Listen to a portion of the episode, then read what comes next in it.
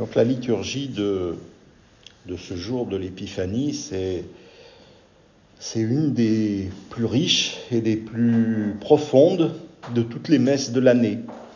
Depuis les pères de l'Église et leurs commentaires sur les Écritures, eh nous savons qu'il y a plusieurs niveaux de lecture sur les épîtres et les évangiles. Eh à travers ces niveaux différents d'interprétation, qui se complètent et qui s'imbriquent les uns dans les autres, eh bien, c'est le message de Dieu qui se transmet jusqu'à nous. Et en ce jour, fête de l'Épiphanie, eh bien, la liturgie exprime la manifestation de Dieu. Euh, ce mot épiphanie, euh, c'est une traduction d'un mot grec, et donc ça signifie la manifestation de Dieu. Dieu dit à toute l'humanité qu'il est présent et, il le dit tout d'abord à travers euh, une étoile qui parcourt tout le ciel d'Orient. C'est un signe visible et un signe qui trouble les nations. C'est un signe visible mais que certains ne voient pas. Par exemple, les scribes et les grands prêtres. Et puis c'est un signe qui a été aussi annoncé par les prophètes et qu'on retrouve annoncé dans les Écritures. Encore une fois, dans les Écritures, ceux qui ont la connaissance et l'enseignement peuvent passer à côté de ce signe visible envoyé par Dieu. Et ceux qui sont des étrangers, eh bien, eux se laissent toucher par ce signe ils perçoivent cette manifestation, et, même plus. Même plus parce que ces étrangers, vont modifier leur vie, leurs activités, leur quotidien pour aller vers cette rencontre. Voici un enseignement très fort en ce, en ce début d'année. Dieu se manifeste à toute l'humanité.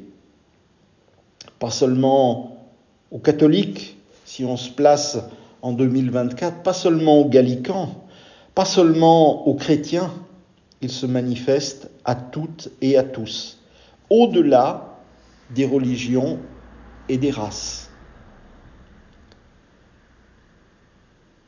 Et nous ne sommes pas les seuls à décrypter ce message. Nous ne sommes pas les propriétaires de Dieu, de son message, et de sa parole. D'autres que nous en font peut-être un meilleur usage. C'est ce que semble dire ce passage des évangiles. Dans ce texte, il y a l'expression de, de, toute notre recherche spirituelle. C'est pour ça que je disais que c'est une des messes les plus riches et les plus profondes. Cela explique comment Dieu se manifeste, comment le percevons-nous, vers quoi allons-nous, où est cette étoile qui doit nous guider? Tous les sens des Écritures sont, sont réunis de façon très explicite en ce jour. Il y a l'explication des faits qui se sont déroulés, il y a aussi l'apprentissage de ce à quoi on doit croire, aussi bien dans l'Ancien Testament que dans le Nouveau. Il y a l'apprentissage de ce que l'on a à faire maintenant, et puis il y a aussi l'apprentissage de ce vers quoi on doit tendre de toute éternité. C'est vraiment un enseignement des plus complets. Et je vais insister juste sur quelques points parce qu'il y aurait tellement de choses à, dire. Une première chose, c'est la question de l'étonnement, de l'émerveillement. Dieu est là où on ne l'attend pas, à travers ce petit enfant, à travers cette fragilité, à travers l'apparition d'une étoile.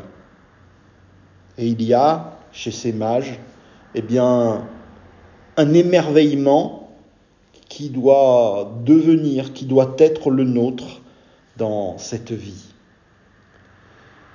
Il y a aussi la diversité.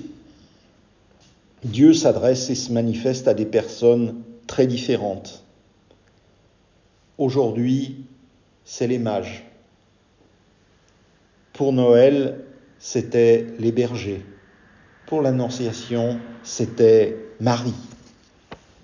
Nous sommes, tour à tour, chacun de ces personnages, où nous devons essayer de l'exprimer en nous-mêmes. Et puis il y a cette question, ô combien importante, de l'autre chemin. C'est la fin du passage des évangiles, et ils repartirent par un autre chemin. Les mages retournent chez eux par un autre chemin. Ils ont trouvé ce qu'ils cherchaient, et la première chose à constater, c'est qu'ils ne restent pas là. Si on était dans un, film euh, euh, d'Hollywood, il s'installerait à côté de Jésus, à côté de ses parents, et on dirait ils vécurent heureux tous ensemble, voilà. Eh bien, le message de l'Évangile, ce n'est pas ça. Ils l'ont trouvé, ils l'ont rencontré, et après, eh bien, ils retournent à leur vie, ils retournent à leur origine. Et et c'est là qu'ils ont quelque chose à faire. C'est là qu'ils doivent exploiter cette rencontre, la mettre en valeur, l'exprimer pleinement. Et ils reviennent par un autre chemin, eh bien, c'est comme pour nous dire que à partir de là, ils vont vivre différemment.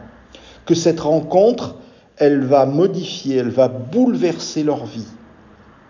Car dans la rencontre avec Dieu, il y a un avant et il y a un après, et il y a un changement qui s'opère. À nous, à nous de réaliser, d'exprimer ce changement dans notre vie. Et puis la dernière chose sur laquelle je voudrais insister, c'est à partir du texte d'Isaïe dans l'épître, c'est cette foule en marche. Le chemin qui va vers Dieu, il est peuplé de femmes et d'hommes très différents, dont on nous le dit qu'ils portent avec eux des trésors.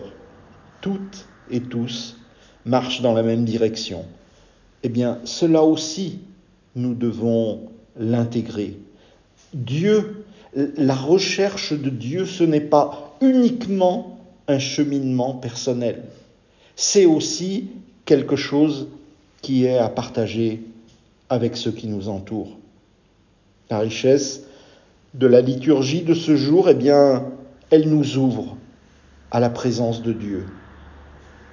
Par la joie, par l'évocation de la diversité, de l'émerveillement,